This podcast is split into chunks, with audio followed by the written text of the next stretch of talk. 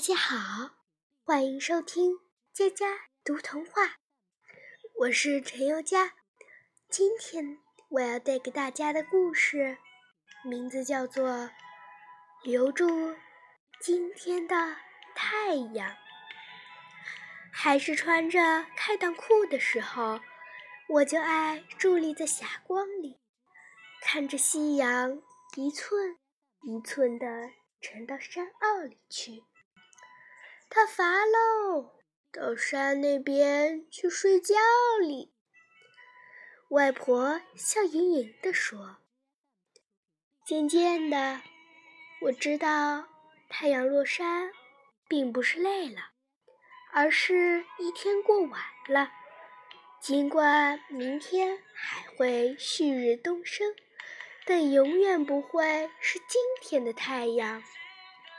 于是。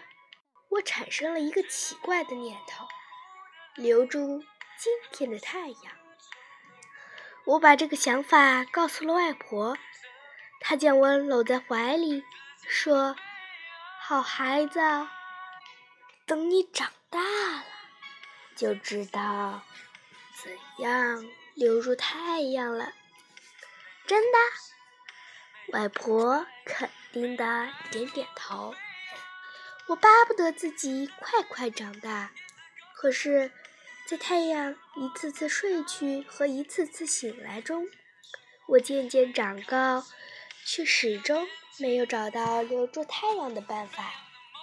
一天，我照例对着窗户，边做作业边望着太阳一步步往山坳里走，心里不只是焦躁。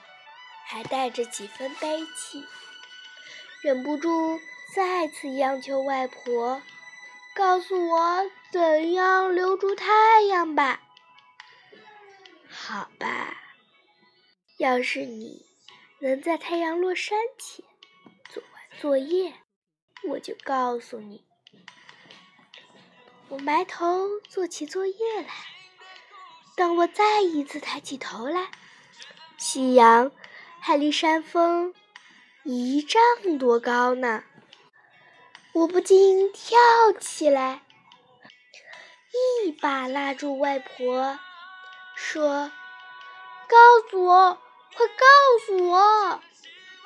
外婆仍是一脸慈祥，指指太阳：“你不是已经把它留住了？”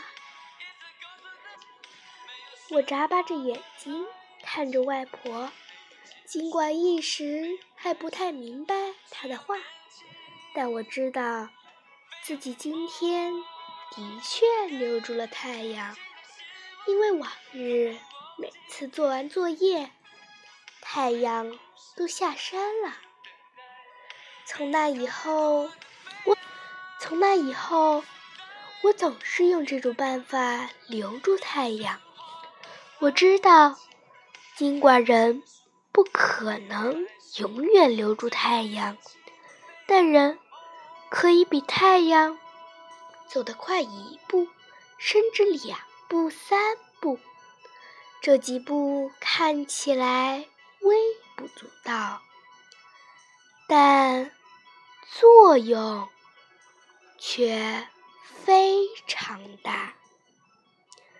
我的故事讲完了，欢迎下次收听。